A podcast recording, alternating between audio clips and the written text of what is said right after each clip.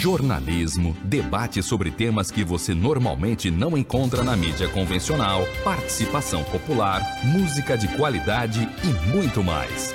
Web Rádio Censura Livre, a voz da classe trabalhadora. Diversidade, ajudando a interpretar e transformar a realidade. Apresentação: Wendel Setúbal e Cecília Setúbal. Ontem, é, a direção do CEP São Gonçalo esteve presente numa reunião é, na Escola Municipal Luiz Gonzaga, juntamente com a equipe da Secretaria de Educação, da CEMED, e os profissionais da, da escola. É, o tema da reunião ontem foi, na verdade, a apresentação do programa PSIM, que é o Programa Nacional das Escolas Cívico-Militares, que está sendo implementada na Escola Luiz Gonzaga, né? e que nos deixa muito preocupado é que está sendo implementado de forma extremamente autoritária. Por que isso? Porque não teve nenhuma consulta aos profissionais da escola, assim também como não teve nenhuma consulta com os pais e responsáveis de alunos. É, algumas questões estão é, não estão esclarecidas nesse programa, nesse projeto. A gente assistiu um pouco da apresentação que foi feita pela diretora da escola. É um projeto, é, é, infelizmente, muito, muito superficial, porque não tem os objetivos muito claros da situação. Né? E a preocupação do Sindicato dos Profissionais da Educação, da escola, é, é uma educação, é uma preocupação que qualquer pessoa teria, né? Qual o objetivo de trazer para a escola do município um projeto como este.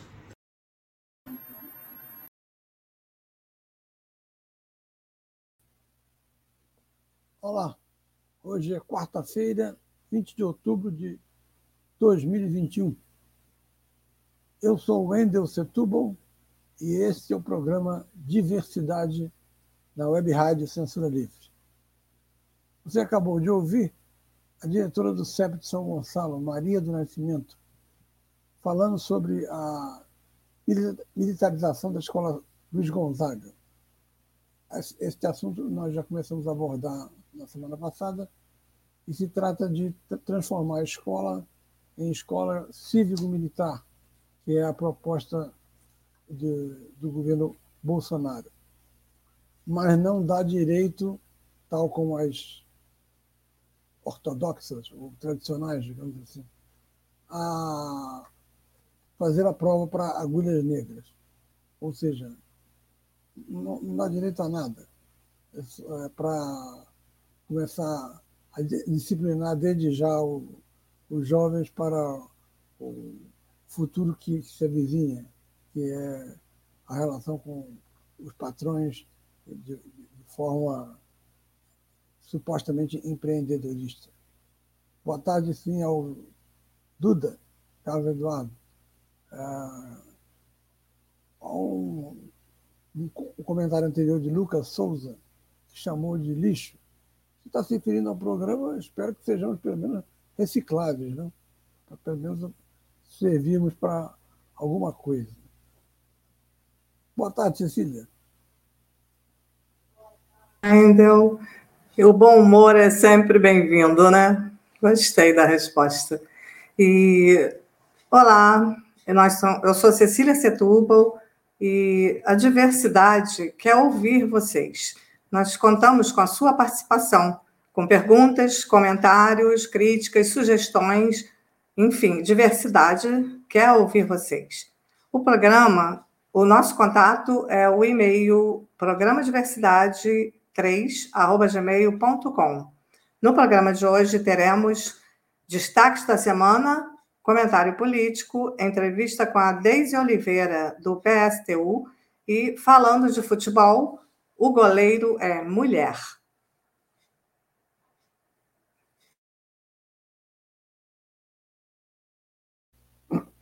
Dessa vez são em números. É, só eu tenho uns nove primeiro deles mostra a atitude mesquinha de Bolsonaro. Foi construída uma estrada no Rio Grande do Sul e que se dá o nome de João Goulart. Ele vetou, dizendo que não havia interesse social em dar o nome a João Goulart, que foi o último presidente civil antes do golpe de 64. Esperemos que nunca alguém proponha Jair Bolsonaro para o nome de alguma rua, alguma, alguma travessa, alguma avenida. Outro destaque se refere ao PSDB. A busca pela terceira, terceira via começa no PSDB com as prévias. Arthur Virgílio, Eduardo Leite e Dória, de São Paulo, participaram das prévias que foram chamadas pelos jornais Valor Econômico e o Globo. Estendeu a, esse, esse ato a quaisquer outros locais onde houver prévias partidárias. Onde houver candidatura única, está resolvido. Há um personagem que não aparece aí, que é o Alckmin. O Alckmin deve juntar gente e sair do PSDB e sair candidato para um outro partido, provavelmente PSD. Mas Alckmin talvez deixe seus é, votos é, antes de, de sair do, do PSDB, para que na convenção eles seriam descarregados em Eduardo Leite, que seria uma retaliação ao Dória. Quem assistiu o debate achou bastante tedioso, um debate meio morno, com poucas divergências entre, é, entre eles. Eduardo Leite é o que tem mais chance, por isso, é, de, ganhar as prévias, por isso ele, ele tem como tática se expor o mínimo possível. Dória tenta explorar o fato de ser o mais é, anti-Bolsonaro dos três, e Arthur Virgílio é para constar. Enfim, é, a terceira via começa a tentar ter um nome e uma cara. O terceiro destaque é, refere-se a fala do arcebispo de Aparecida e logo depois um, um outro é, religioso, além do Papa Francisco. No dia seguinte, um deputado paulista da Assembleia Legislativa chamou, inclusive ao, ao Papa Francisco, de aspas, safados, aspas, vagabundos, aspas, pedófilos a CNBB ficou tão chocada que exigiu que houvesse uma punição a esse, a esse deputado. É, o pessoal da Alerj é, pediu também a suspensão dele ou cassação. Enfim, cassação já seria algo, algo exagerado para o tipo de, de, de, comentário. Mas foi um comentário bastante infeliz e mostra a falta de respeito que a extrema-direita tem com, com, figuras públicas, falando as coisas sem provas, sem nada. É... O deputado, quando viu a repercussão, pediu é, desculpas, mas desculpas não são o suficiente no caso desse tão grave, onde a, a ofensa era até de pedofilia, que existe na igreja, mas não por parte dessas três pessoas. Internacionalmente, a China lançou um míssil hipersônico com capacidade nuclear. Esse tipo de míssil não pode ser é, alcançado, não pode ser visto. Quer dizer, visto sim, mas não alcançado. O que significa um progresso tecnológico enorme para a China. Só que a China é, é, negou. A China disse que não soltou esse, esse míssil além da guerra comercial de Biden e a China, alguns setores chamados os chamados falcões querem também reativar uma antiga Guerra Fria. Essa Guerra Fria é, só é possível é, é, com reforço de armamento. As indústrias de, de armamento adoram, mas isso não leva a nada porque é dinheiro desviado de outros setores mais é, prementes. O, o Duda manda um chat perguntando se o programa aplicado pelo, é aplicado pelos próprios professores da escola ou entram outros professores no lugar deles.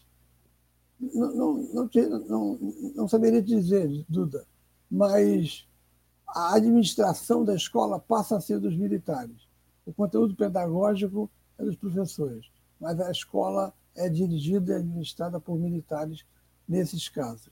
E eu conheci uma professora do, da, da ESG, lá na, na, na URCA, é, que era viúva de, de, de dois coronéis, e era professora. Ela me mostrou um dia o material com que os alunos da Escola Superior de Guerra vão lá se formar. É, é uma espécie de doutorado dos militares. Material ainda da, da época da Guerra Fria. E essa é a questão que tem que ser encarada. Tem que ser atualizado as aulas de História e Geografia, porque o que se viu na ESG era uma repetição da Guerra Fria, com o inimigo sendo o comunismo. Provavelmente deve ter algum tipo de interferência nessa forma de escolas cívico-militares. Mesmo que não tenha, as escolas cívico-militares vão querer disciplinar os alunos para serem é, empregados pacatos aos, aos patrões. Era para isso que servia antes a convocação para o Exército, que hoje ficou bastante reduzida, é, sendo caso, às vezes, que o Exército não tem nem almoço para dar aos recrutas. Fez 25 anos essa semana o projeto Buena Vista Social Club. Esse projeto foi bolado por um guitarrista inglês, Cooder, que toca no, no, no, disco dos Rolling Stones, considerado o melhor deles, Let's Bleed. O Cooder é, contactou com um músico cubano vivendo nos Estados Unidos e foram procurar aqueles antigos que estavam lá em Cuba. Fizeram o show social, Buena Vista Social Club, fez um sucesso enorme, uma vendagem de 9 milhões de exemplares de, de discos e um final apoteótico no Carnegie Hall, ajudando a quebrar uh, o estigma de, de, de, de, Cuba. E as músicas são da melhor qualidade. É uma pena que a gente não possa colocar música para não pagar por causa dos do direitos autorais. Bom, ontem o, o, Brasília estava a ponto de pegar fogo. A raiz do assunto é comum. Bolsonaro quer se reeleger. No Senado, houve a questão do relatório.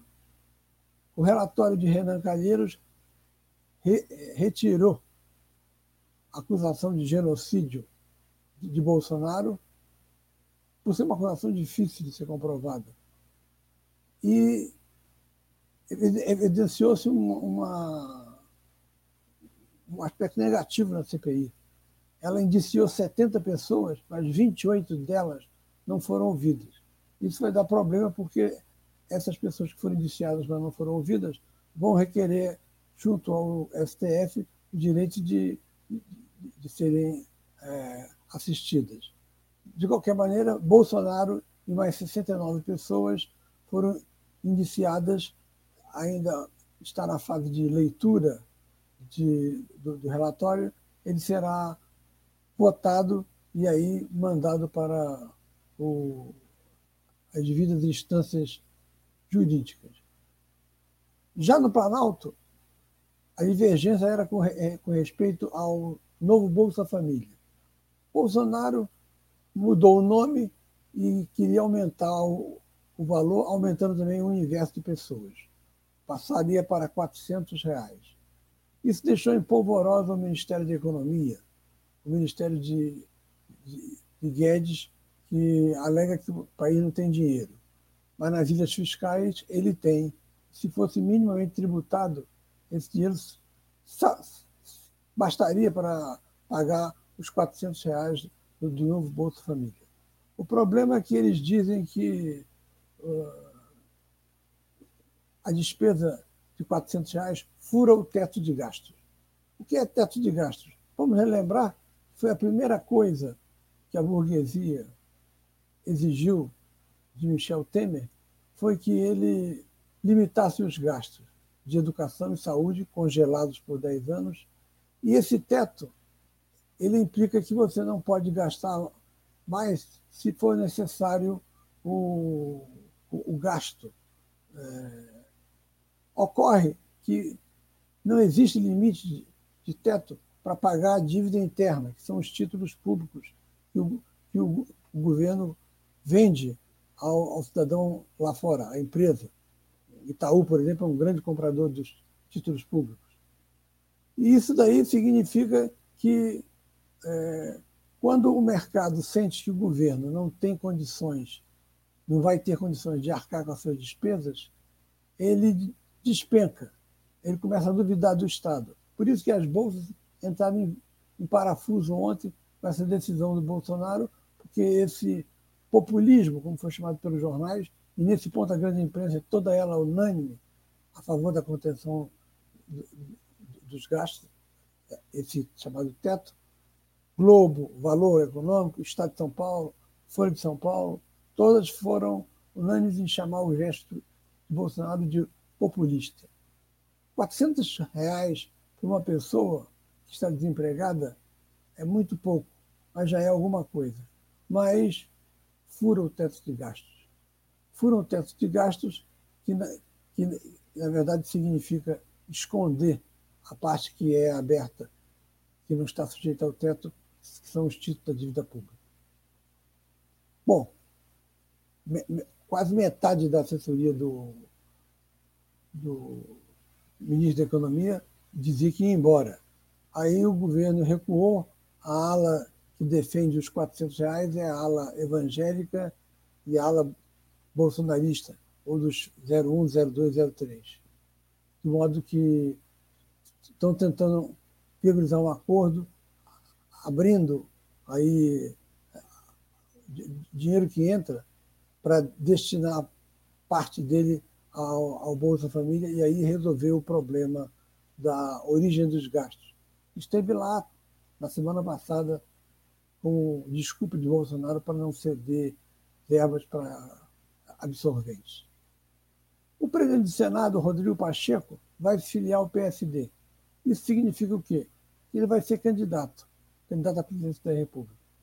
O MDB pretende lançar aquela senadora é, de sobrenome Tebet, que participou e participa da CPI.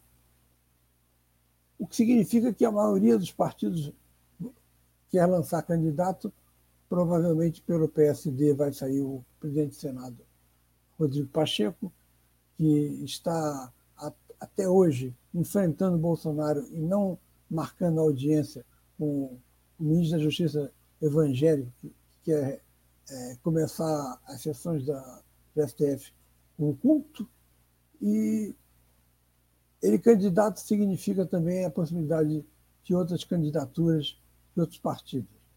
Isso tem um aspecto de talvez levar a eleição necessariamente para o segundo turno. Mas de todo não é ruim para o Lula, porque o Rodrigo Pacheco não é uma, uma, uma candidatura tão expressiva assim. Finalmente, dos do meus destaques, é, eu destacaria um que é, é, é, é, a cara do Brasil de Bolsonaro. O supermercado Extra, que está agora sendo vendido a parte hiper para o grupo Açaí, que era apenas atacadista, nos bairros populares, o, super, o supermercado extra entrega bandeja de carne vazia. A pessoa leva, chega no caixa, paga a carne, aí chega e coloca a carne. É, é, é impressionante como se como fica claro é, de uns tempos para cá que a, a burguesia tira a máscara, não essa da, do, do contágio, mas a outra e mostra o seu, a sua geriza ao, ao, ao pobre. Não gosta de pobre, tem nojo de pobre, desconfia de pobre. Alegaram que estava havendo muito roubo.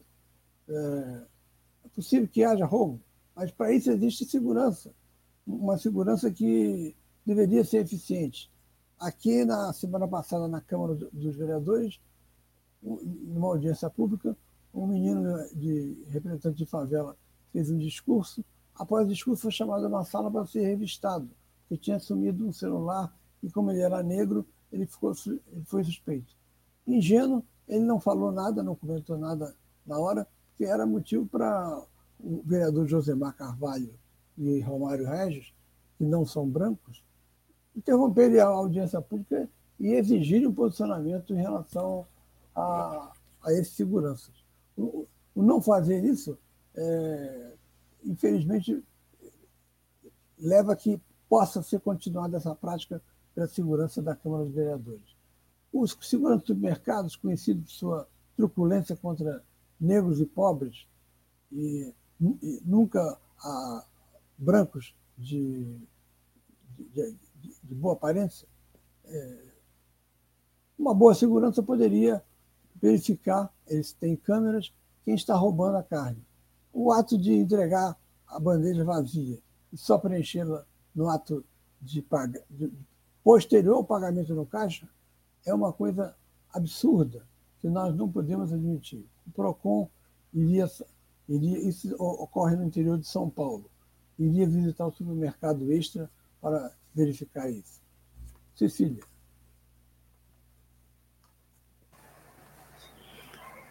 É, nós vamos ouvir agora o, o vídeo completo da professora Maria Nascimento sobre a reunião é, pela, pelo assunto da militarização da escola Luiz Gonzaga. Olá, meu nome é Maria do Nascimento Silva, eu sou da direção colegiada do CEP São Gonçalo e ontem é, a direção do CEP São Gonçalo esteve presente numa reunião é, na Escola Municipal Luiz Gonzaga, juntamente com a equipe da Secretaria de Educação, da CEMED, e os profissionais da, da escola. É, o tema da reunião ontem foi, na verdade, a apresentação do programa PSIM, que é o Programa Nacional das Escolas Cívico-Militares, que está sendo implementada na Escola Luiz Gonzaga, né, e que nos deixa muito preocupado é que está sendo implementado de forma extremamente autoritária. Por que isso? Porque não teve nenhuma consulta aos profissionais da escola, assim também como não teve nenhuma consulta com os pais e responsáveis de alunos. É, algumas questões estão é, não estão esclarecidas nesse programa, nesse projeto. A gente assistiu um pouco da apresentação que foi feita pela diretora da escola. É um projeto, é, é, infelizmente, muito, muito superficial, porque não tem os objetivos muito claros da situação. Né? E a preocupação do Sindicato dos Profissionais da Educação, da escola, é, é uma educação, é uma preocupação que qualquer pessoa teria, né? Qual o objetivo de trazer para a escola do município um projeto como este. É, algumas pessoas alegaram que traria excelência ao ensino na rede municipal. E aí a gente garante que a excelência do ensino na rede municipal ela já existe. E ela seria muito melhor, teríamos um alcance muito melhor de IDEB, de resultados de uma educação de qualidade, se as, que as escolas da rede municipais recebessem é, os investimentos que deveriam receber na educação. Se os gestores da cidade vissem a educação é, como é, deveria ser vista, né? não como uma mercadoria, mas sim como um investimento, nós teríamos essa, essa excelência na educação. Se nós tivéssemos os nossos prédios das escolas com infraestruturas é, boas, se nós tivéssemos nas escolas todos os quadros de profissionais completos, né, nós exigimos aí é, é, concurso público para isso, para sanar essas, essas carências. Então, se tudo isso fosse respeitado, os salários dos professores, a valorização desses profissionais, de todos os profissionais da educação, nós teríamos uma escola de excelência. Então, é inadmissível que para que a gente alcance a excelência na educação, seja preciso aderir a um projeto cívico-militar, sem consulta pública, sem a consulta dos profissionais, nem dos pais dos alunos. E é bom deixar claro, né, para a população, que esse projeto nada tem a ver com uma escola preparatória para o serviço militar ou para a escola militar. É apenas uma escola cívico-militar que não tem um objetivo claro e que simplesmente não ouve a população. É um projeto autoritário e que o CEP vê com muita preocupação, juntamente com os profissionais da educação da escola. E estaremos aqui apoiando esses profissionais, os pais, os responsáveis e alunos que são contrários a esse tipo de projeto que não traz em si nenhum tipo de resultado que possa ser comprovado melhor do que o que já existe os projetos político-pedagógicos da escola. É isso.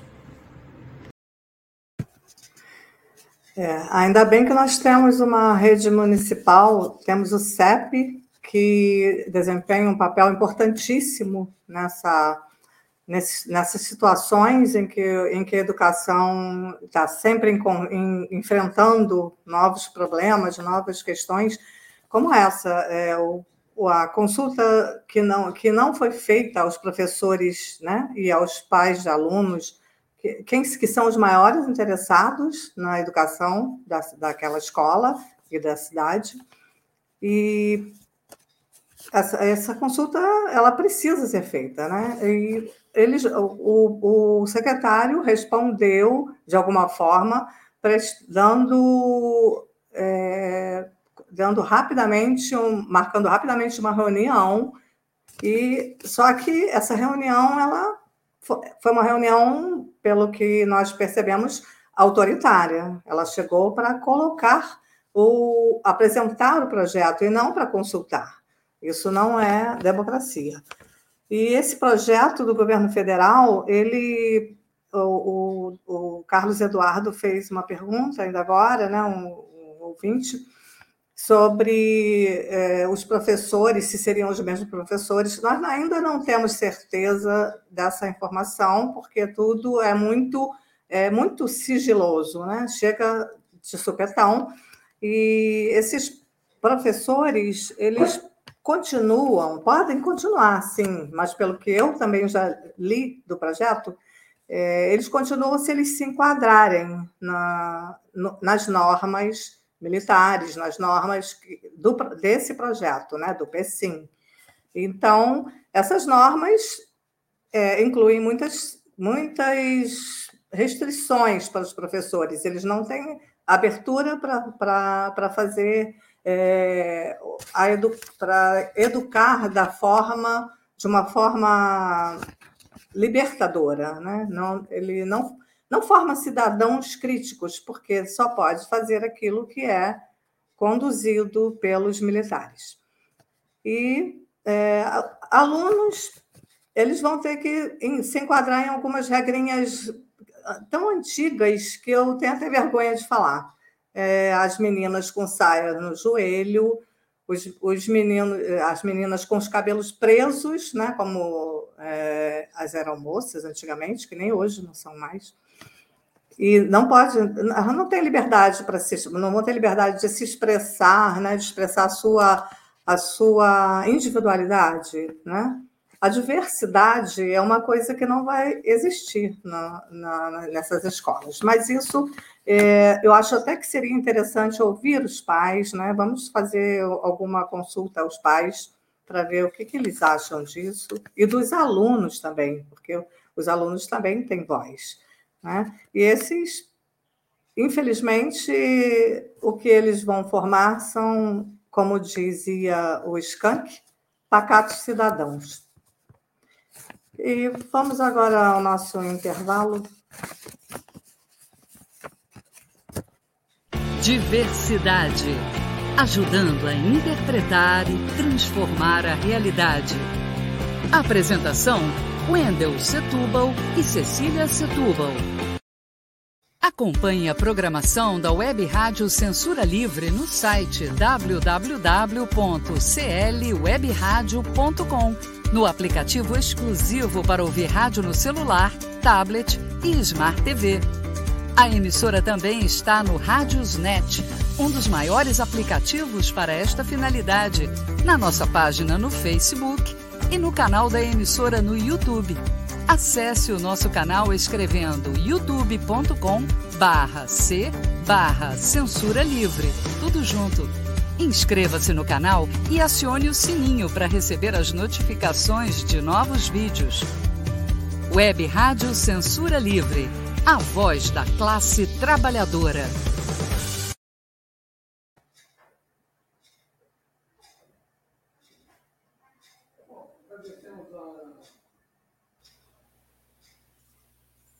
Participação de alguns ouvintes no, no, no chat do programa.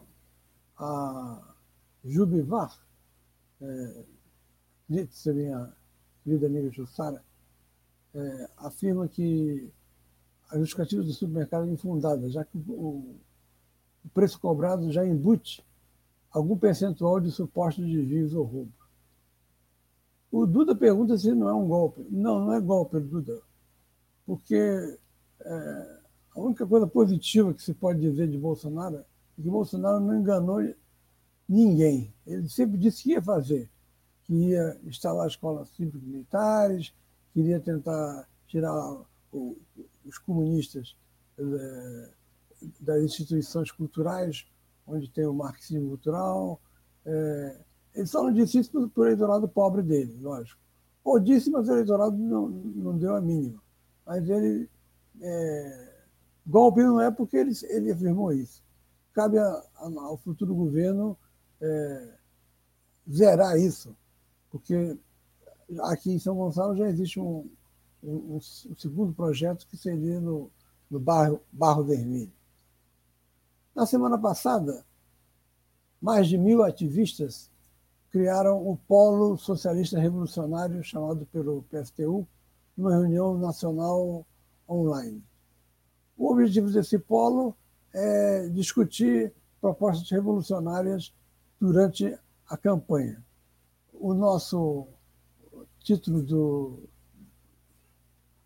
de hoje do programa, é, de uma certa forma, aborda isso quando fala que, no, no nosso caso, vamos votar em Lula, mas vamos para a rua à, esquerda, porque Lula está fazendo acordos à torta direito e tudo indica que seu ministro da, da Economia vai ser de direita.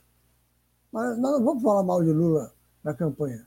Para isso, basta o PSTU, basta o, o Bolsonaro. Nós temos aqui levar nossas propostas de esquerda, radicais, para a população. E a população começar a, a, a ao se radicalizar, radicalizar Lula. Porque Lula, como dirigente sindical, sempre foi isso. Ele, ele recebia, ele fazia acordos com o, o empresariado, ia para a Assembleia, defendia o acordo feito, a Assembleia era contra, ele mudava de posição. Ele, por isso, é possível que, com pressão, altere também a, a, sua, a sua visão sobre economia, que não se sabe o que Lula promete em, em, em 23. Bom, essa iniciativa é, é, uma delas. A outra é a, é a, que a gente vai ouvir agora na entrevista da Daisy, que é a do Polo, que, é uma articulação nacional, que conta inclusive com adesão de alguns setores do PSOL, e o mais célebre deles, o filho de Plínio de Arruda Sampaio, o chamado Plínio de Arruda Sampaio Filho, Plininho. Eis a entrevista com Deise Oliveira, dirigente em São Gonçalo do PSTU.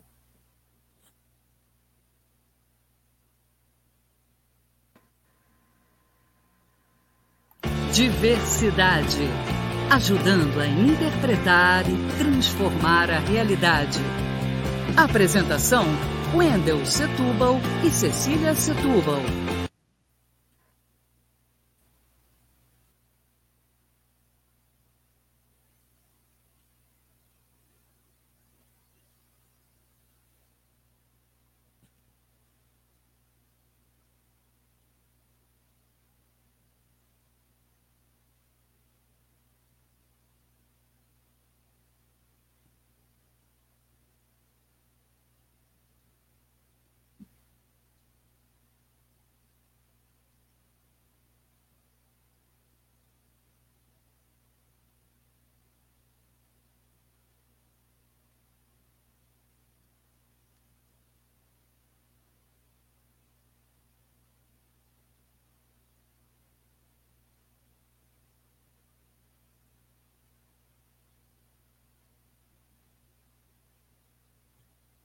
Um problema técnico está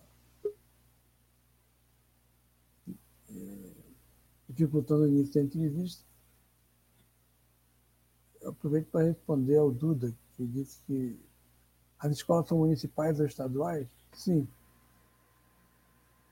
Diversidade. Ajudando a interpretar e transformar a realidade. Apresentação: Wendel Setúbal e Cecília Setúbal.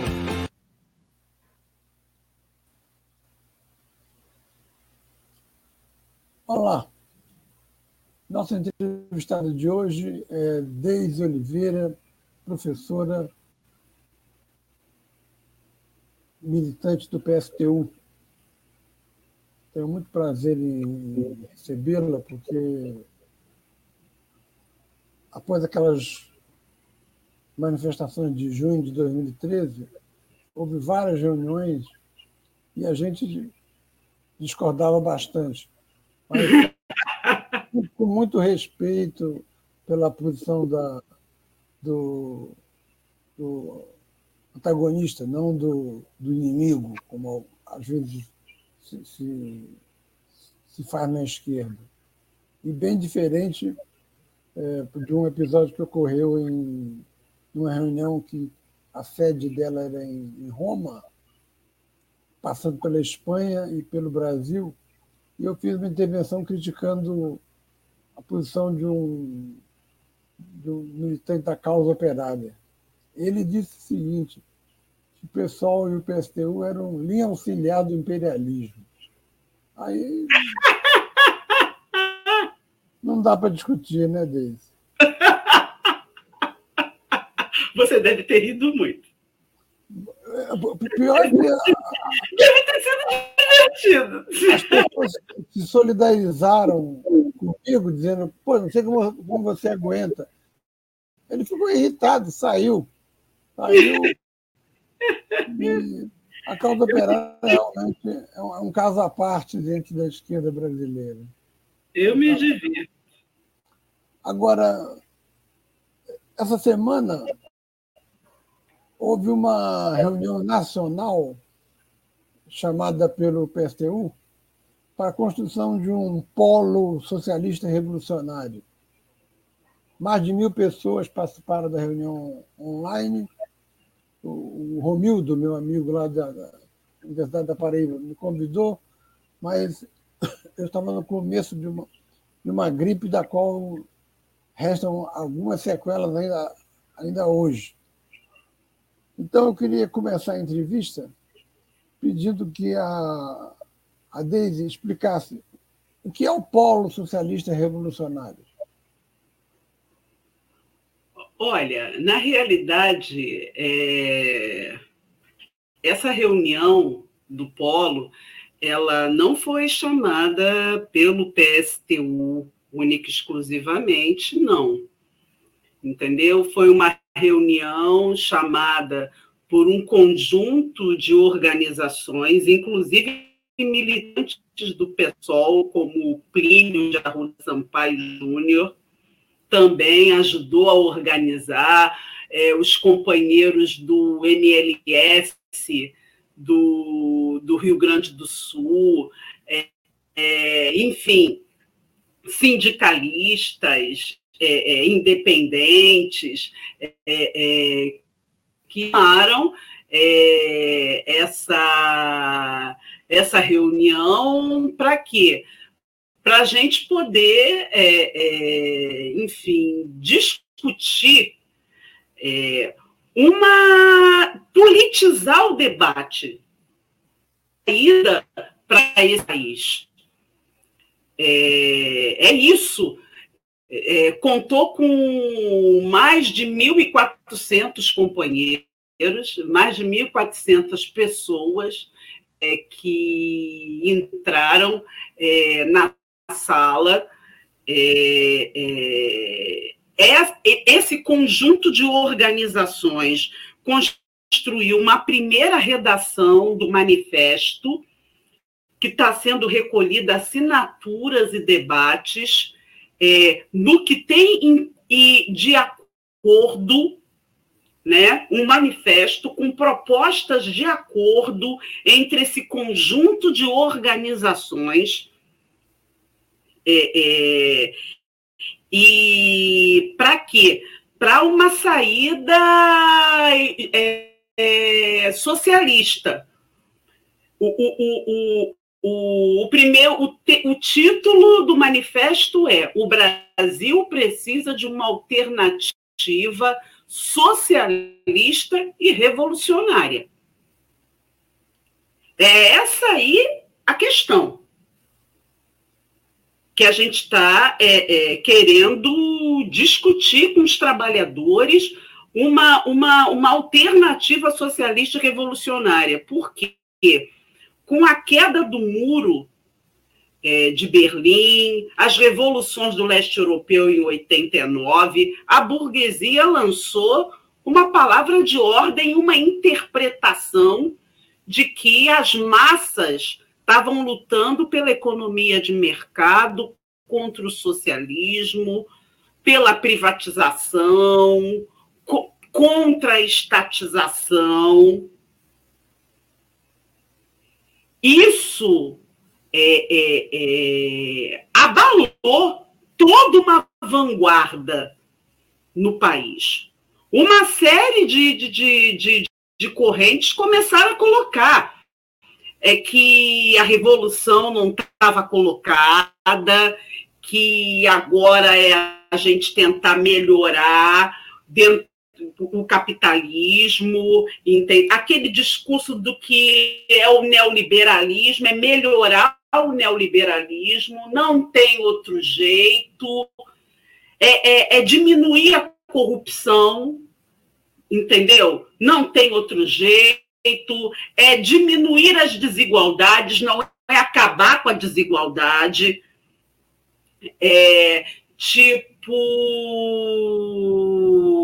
É, é, aceitar o sucateamento dos serviços públicos rumo à privatização. Então, essa situação acabar com os direitos isso é vamos lutar por trabalho e abrir mão dos direitos, que é, é, a gente viu que esse caminho de conciliação com a burguesia está dando aí, Bolsonaro. Então, o manifesto do Polo é colocar a necessidade de uma alternativa socialista. E, a partir daí, qual é o nosso primeiro acordo? tem que derrubar Bolsonaro já. Não é esperar as eleições de 2020 para. Enfim, na prática é derrubar Bolsonaro só, e do, só em 2023. Mas, com o processo das eleições. Então, esse é o primeiro acordo. Mas, Deise, a esquerda. Chama... Derrubar o Bolsonaro. Vamos esperar o quê? Vamos esperar o Bolsonaro demitir todos os funcionários públicos, acabar com a estabilidade, privatizar todas as estatais. Mas, David, me permita uma parte. Hum. É, a esquerda chama manifestações e elas estão atraindo pouca gente. Como é que você vai derrubar Bolsonaro se você não tem o, o, o, o, o, o povo na rua. Eu, eu estive em São Paulo na do dia 2, não fui lá. Foi, foi menor do que os outros. Agora, os primeiros, atos, os primeiros atos de para derrubar o Bolsonaro, é, segundo as organizações, ultrapassou 20 30 mil pessoas no meio de uma pandemia que não acabou. Não dá para você poder fazer qualquer avaliação é, é, deixando de lado a questão da pandemia. No marco de uma pandemia, assim, o último ato no Rio deu cerca de 10 mil pessoas. Ele foi menor do que os primeiros atos é, para a derrubada de Bolsonaro. Agora, foi menor porque houve uma política da Frente Ampla, aqueles que querem é, é, fazer uma frente amplíssima com os setores da burguesia que dizem o seguinte: tem que botar um freio nas mobilizações e que temos que jogar tudo para o processo eleitoral.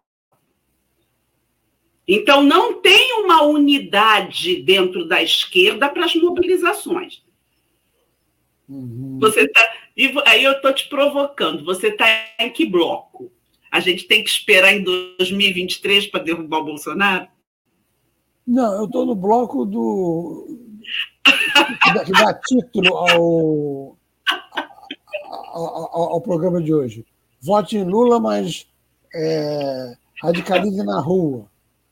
É, agora, eu, eu, sinceramente, não vejo. É, por isso, até concordo em parte com a proposta do Ciro Gomes de dar uma trégua ao Bolsonaro.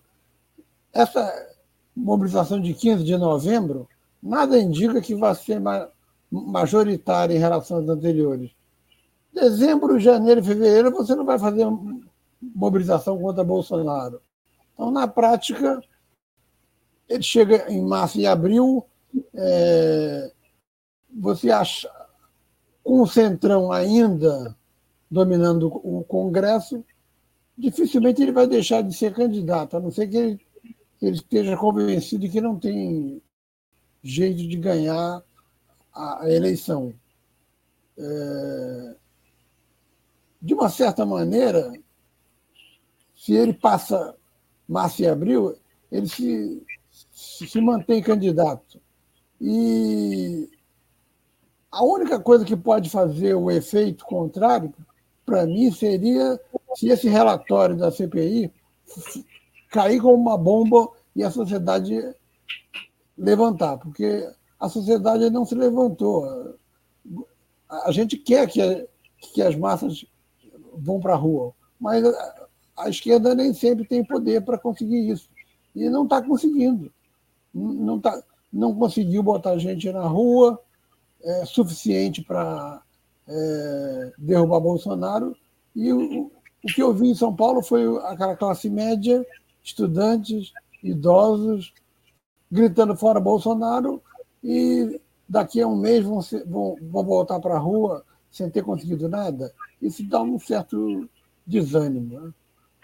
Bom, é, de passagem, você mencionou algumas coisas é, após derrota do Muro de Berlim. Você acha que é, é possível ter uma sociedade sem um, algum tipo de mercado? Porque na União Soviética havia o chamado mercado negro, que é como chamam mercado clandestino. Na China, quando Mao Tse-tung tomou o poder em 49, havia mil anos de mercado. Isso, isso não acaba de uma vez na, na, na, na cabeça das pessoas. É, é, não é possível haver um, uma sociedade pós-capitalista com, com algum tipo de mercado funcionando? Ou você acha que é possível é, um planejamento que prevê a quantidade de alfinetes que vai ser necessário no ano que vem num país com 200 milhões de habitantes como é o Brasil? Olha, é, eu sou socialista. Eu não sou social-democrata. Eu sou socialista.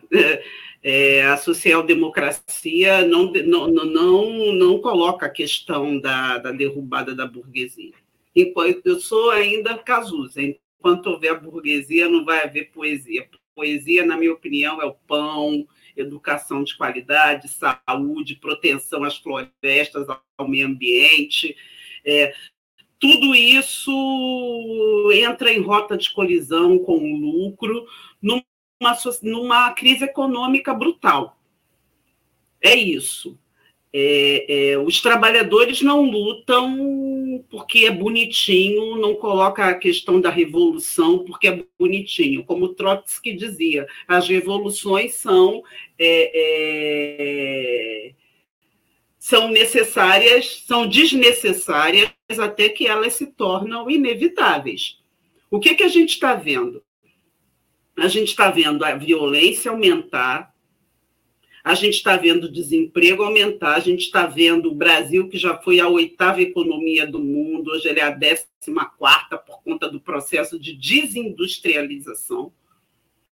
Não está havendo desenvolvimento, muito pelo contrário, o Brasil está se desindustrializando. A palavra de ordem hoje da burguesia é agro é pop. Isso é voltar o Brasil ao século XIX. República de bananas, agro. E aí, dentro dessas, dentro dessas perspectivas, é aquilo que eu sou mais o que o próprio Ricardo Antunes diz. O projeto da burguesia é colocar toda a classe trabalhadora na informalidade. É isso que a gente está vendo. O pacote de maldades do Cláudio Castro. É isso. Ontem foi o dia do professor, né? Anteontem. Estamos nessa semana, né? Da semana da, da educação, da criança. É, a, a política de reajuste do Cláudio Castro é dar uma gratificação de 3 mil reais para os professores comprarem equipamentos, mas o professor vai ter que comprar os equipamentos para depois entrar no site, mostrar a nota fiscal para ter o reembolso do governo, sabe-se lá quanto. E isso ser apresentado como um grande é, é, avanço. Nada para quem é aposentado. A gente está com uma causa ganha do projeto Nova Escola. Eu sou professora aposentada, com verba separada para pagar prioritariamente os aposentados e nada. Nada foi dito. É aquilo. É, isso é desenvolvimento? Isso é perspectiva desenvolvimentista? Não é. Agora. Uma greve geral. Eu faço parte da executiva nacional da CSP Condutas, Central Sindical e Popular. Somos a única central sindical popular colocando a necessidade de uma greve geral. A CUT é contra. A, a, a força sindical são contra.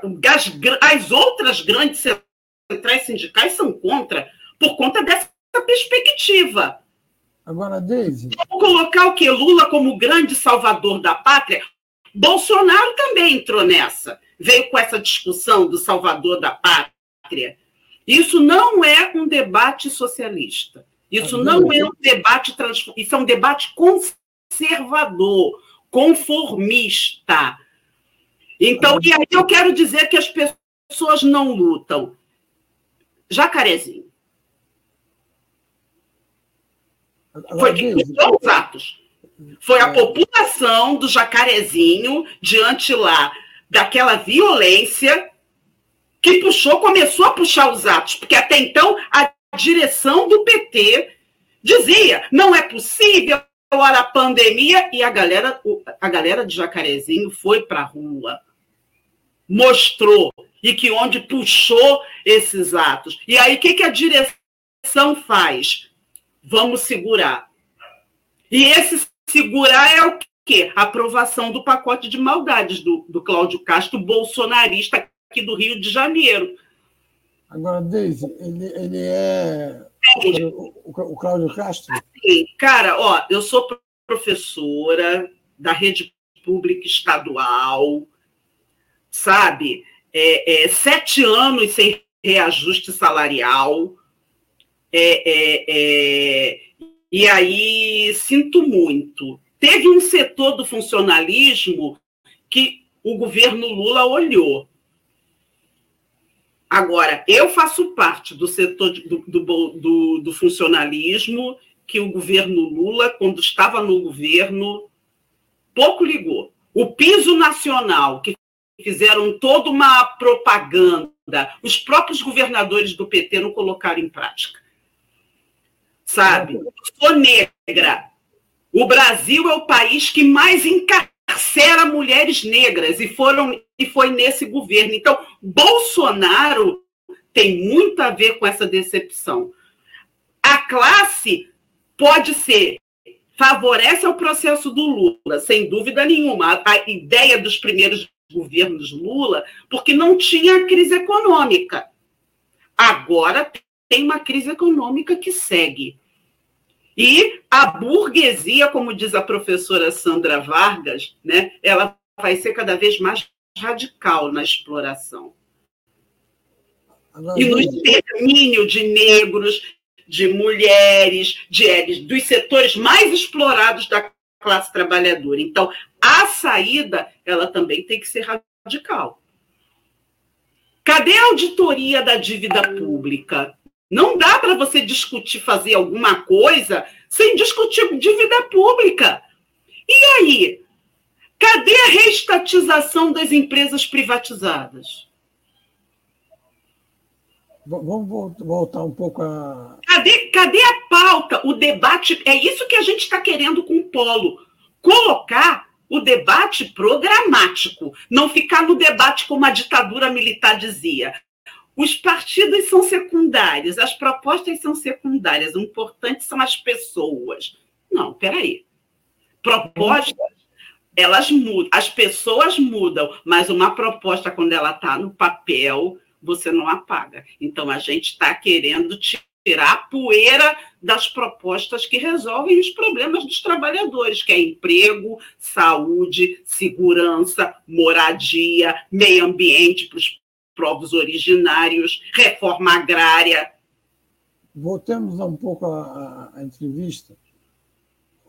Estamos entrevista né, sobre o polo operário socialista eu estou discutindo as propostas do Polo. É, é, é, era sobre, primeiro, a, o, o Cláudio Castro é um homem educado, porque ele foi no lançamento da revista do Quaquá, que é vice-presidente do PT e, e, defensor aqui no Rio de, de, de, a esquerda não lançar candidatura nenhuma.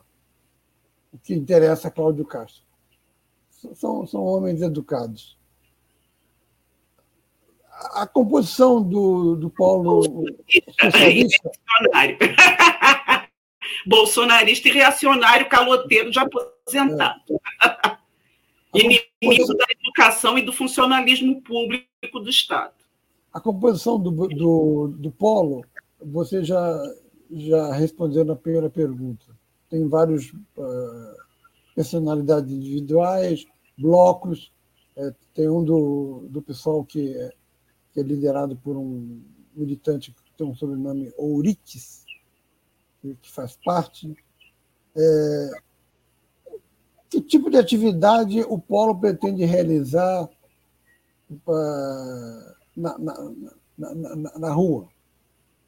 Panfletagem? O Polo faz parte do movimento pelo Fora Bolsonaro e Mourão, já. Sim. A gente faz parte. É, é, é são, são, é, é é toda uma série de militantes que estão aí nas lutas, nas mobilizações, nas variadas mobilizações do direito de mulheres, negros, é, é, é, contra a retirada de direitos. Nós estamos aí em todos esses movimentos, em todas essas lutas. Agora, semana passada, está tendo lá uma luta contra a reforma a, da Previdência pela Prefeitura de São Paulo, que deu mais de 15 mil pessoas na rua uhum. do funcionalismo público é, é, é, municipal. Então, e além dessas mobilizações que estamos fazendo parte, estamos construindo, porque não é só você simplesmente chamar, é construir na base, nós estamos construindo, certo? E é, estamos também querendo fazer é, encontros, nas, encontros estaduais, encontros regionais, isso é, aumentar, implementar as propostas de luta, participar das diversas lutas, apoiar as lutas dos trabalhadores, as greves que estão se dando, é, é, é, como, por exemplo, dos metalúrgicos de, do ABC de São Caetano, que seguem lá numa greve forte, importante.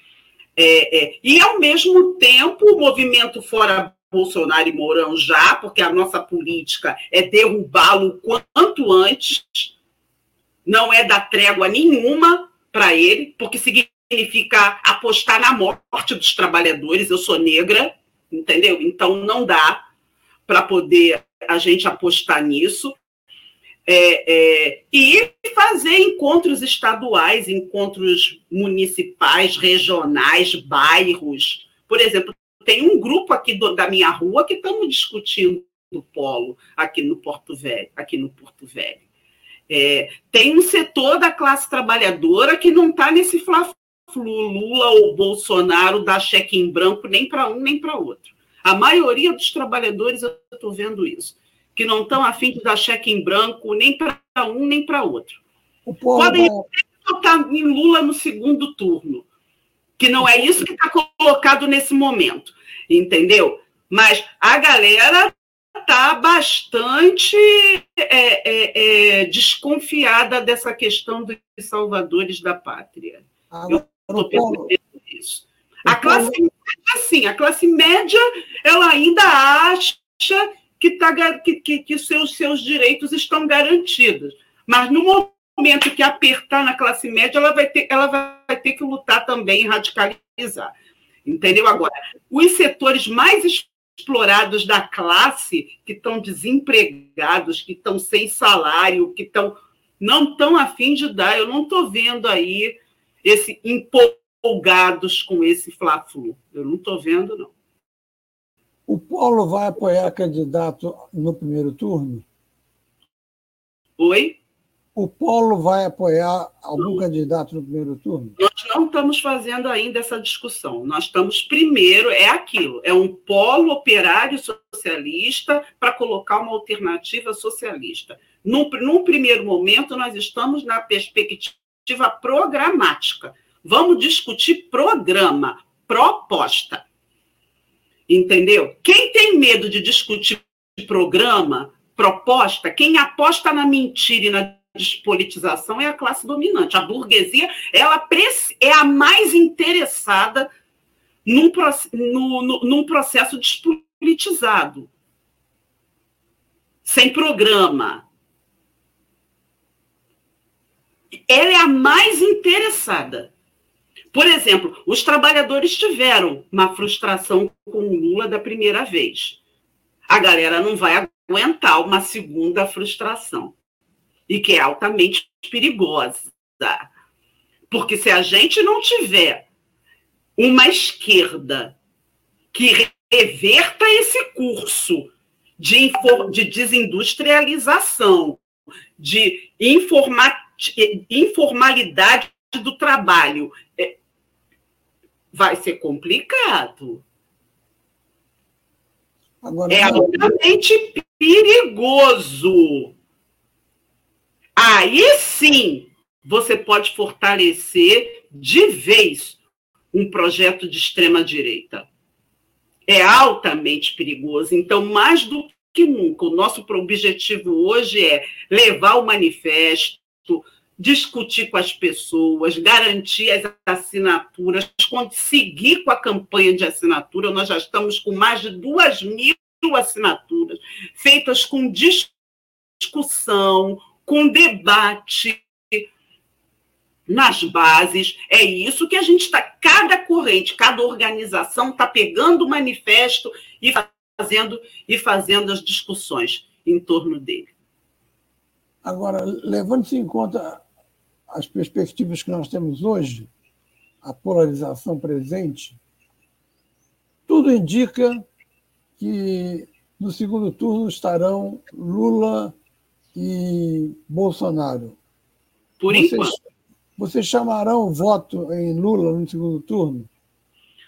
Olha, por enquanto, por enquanto, a burguesia, ela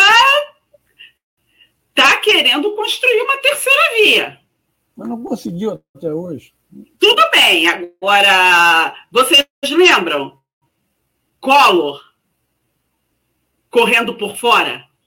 Eu me lembro. então, assim, é, a nossa prioridade é mobilizar, fortalecer os atos pelo Fora Bolsonaro, é, apoiar todas as lutas, as mobilizações, e nesse processo garantir as assinaturas, fazer uma discussão de uma alternativa revolucionária e socialista. É isso. Não estamos, o polo não está discutindo candidatura, o que se vai fazer no segundo turno. Se Bolsonaro não chegar no segundo turno, é uma hipótese. E aí? Bom, aí Lula se depara com o Eduardo Leite do. Não sei, não sei, sei, não sei. Por isso que eu vejo, eu acho que é precipitado isso aqui. No momento, tem que se discutir uma, uma alternativa revolucionária. Quais são as propostas para tirar o Brasil desse atoleiro? As pessoas estão passando fome, Wendel. Você não mata a fome votando. Abre a boca, toma eleição. Você não resolve isso dessa maneira. Não dá. Não dá. Ah, eu estou passando fome, tudo bem, vamos esperar até 2023 nas eleições. Isso não resolve o problema da classe, isso resolve o problema da classe média alta e da burguesia. Eu não faço política para classe média alta e para burguesia.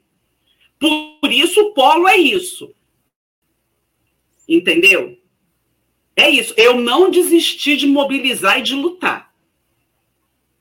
Eu não desisti. Eu não sou torcedora das mobilizações. Eu não estou em casa torcendo, não. Eu tô, eu tô em casa, estou na rua, estou no local de trabalho, estou no ponto do ônibus, estou na fila do banco, em tudo quanto é lugar, eu estou discutindo a necessidade de derrubar Bolsonaro e os trabalhadores do TAI. Uhum. E colocar o polo, que é uma alternativa revolucionária socialista. É isso. Mas o PSTU vai ter candidato. Oi?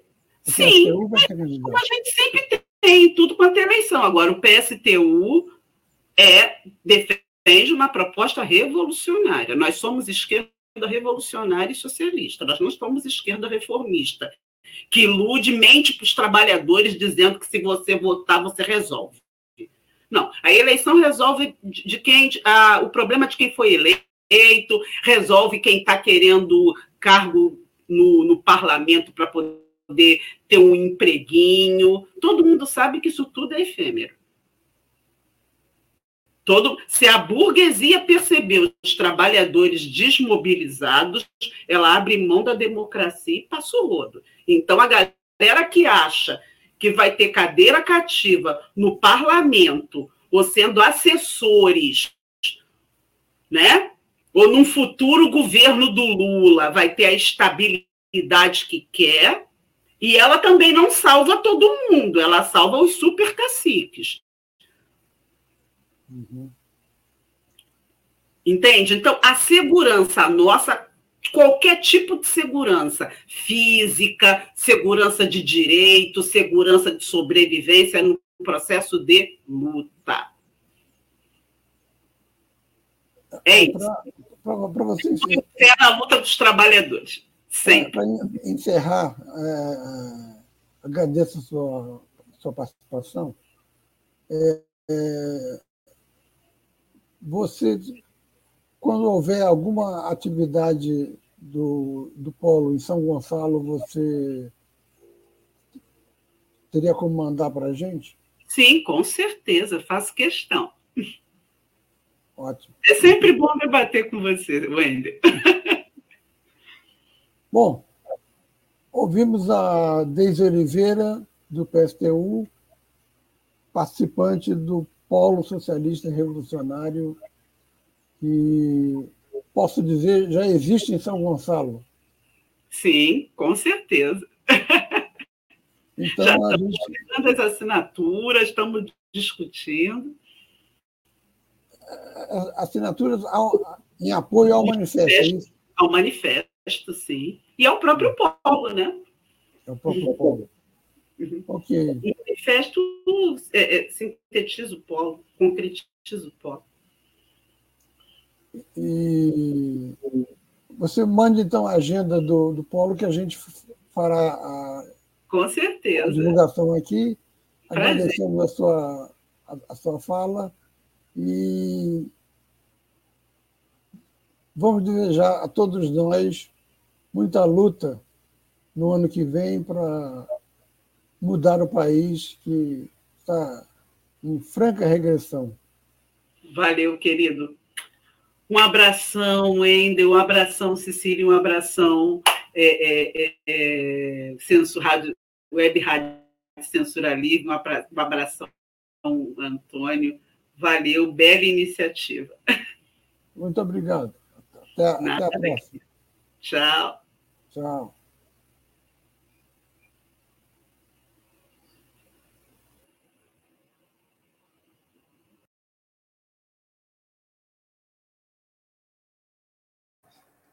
É, vou fazer um pequeno ajuste aqui ah, na fala da, da professora Daisy. Ela citou, dia, ontem foi dia do professor, é que a, a, a entrevista foi gravada no dia 16, hoje é dia 20, então está dada a explicação. E vamos agora a um intervalo, em seguida o Wendel com futebol. Diversidade. Ajudando a interpretar e transformar a realidade. Apresentação: Wendel Setúbal e Cecília Setúbal. Para manter o projeto da Web Rádio Censura Livre de uma mídia alternativa, buscamos apoio financeiro mensal ou doações regulares dos ouvintes, de amigos e parceiros já que não recebemos recursos de grandes empresas, políticos ou partidos. Seja um apoiador regular e ouça o agradecimento no ar durante as edições dos nossos programas. Sua ajuda é muito importante para nós.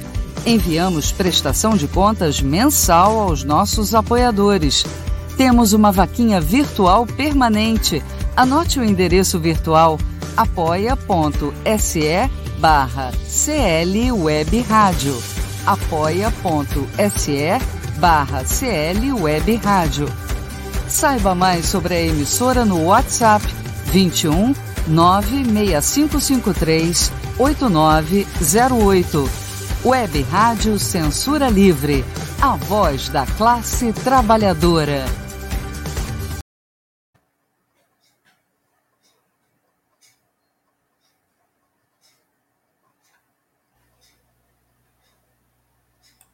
Bom, entramos agora no a última sessão do, do programa, que é a crônica falando de futebol.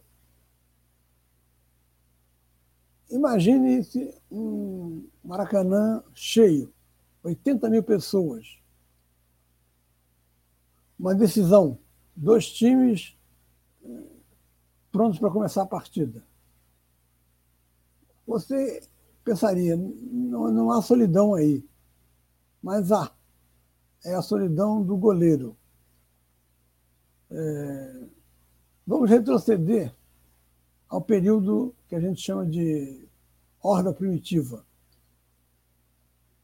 Por causa do, das condições meteorológicas e das feras selvagens, os homens viviam dentro das cavernas, dormiam nas cavernas.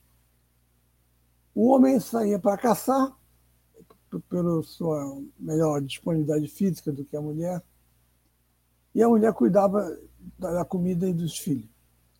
É, a mulher conversava muito para passar o tempo, o homem conversava menos porque na caça, se ele conversasse, a, a, a caça seria alertada.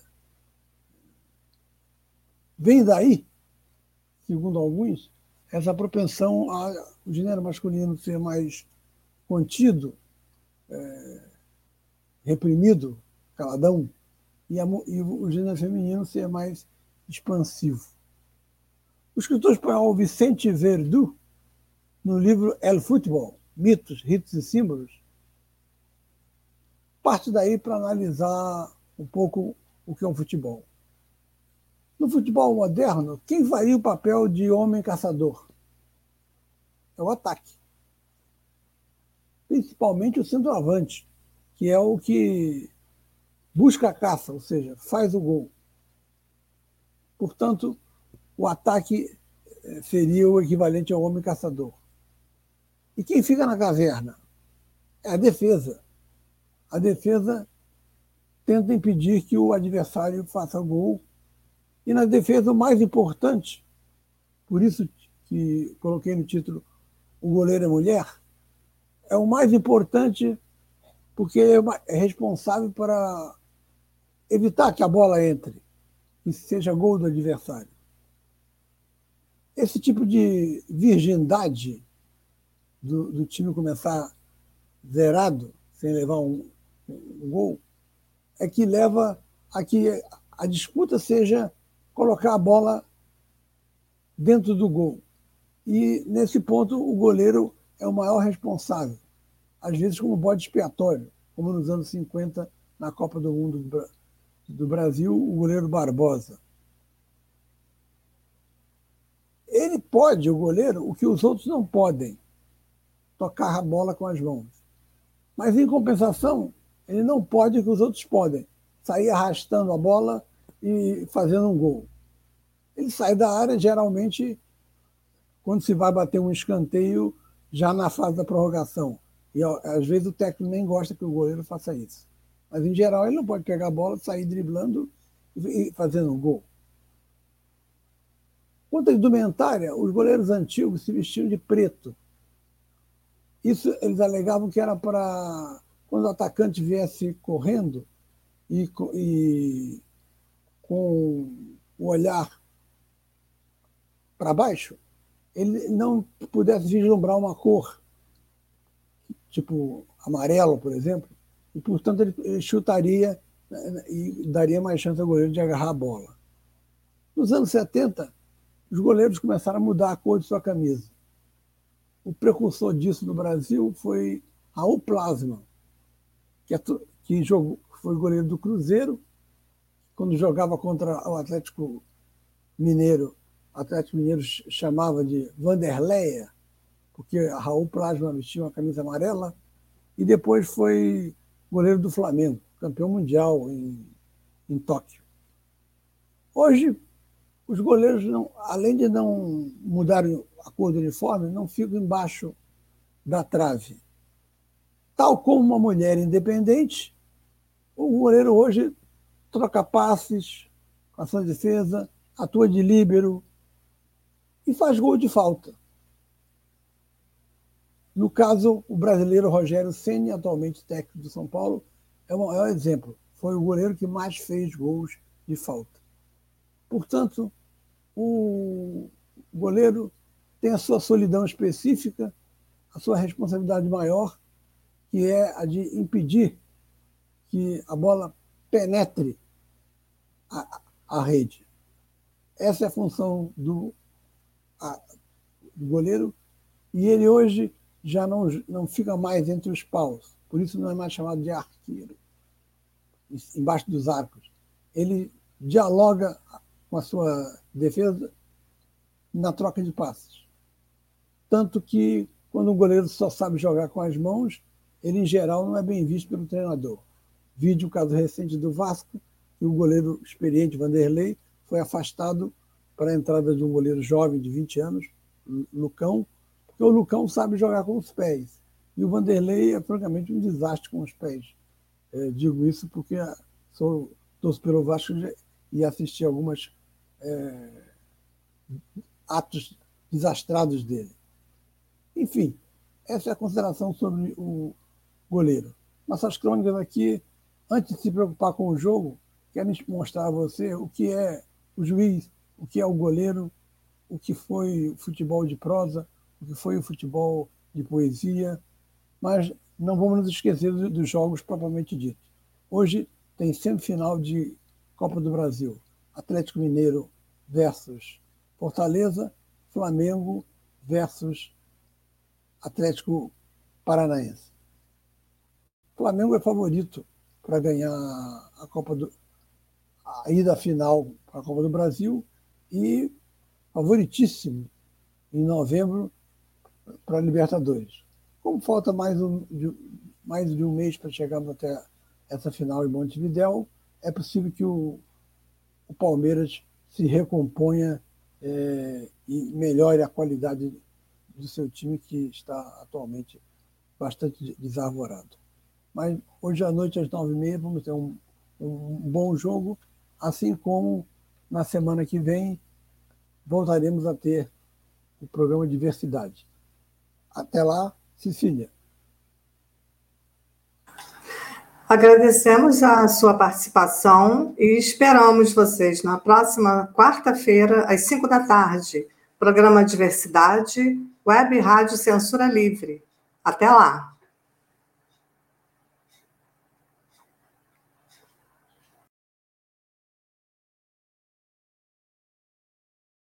Diversidade ajudando a interpretar e transformar a realidade.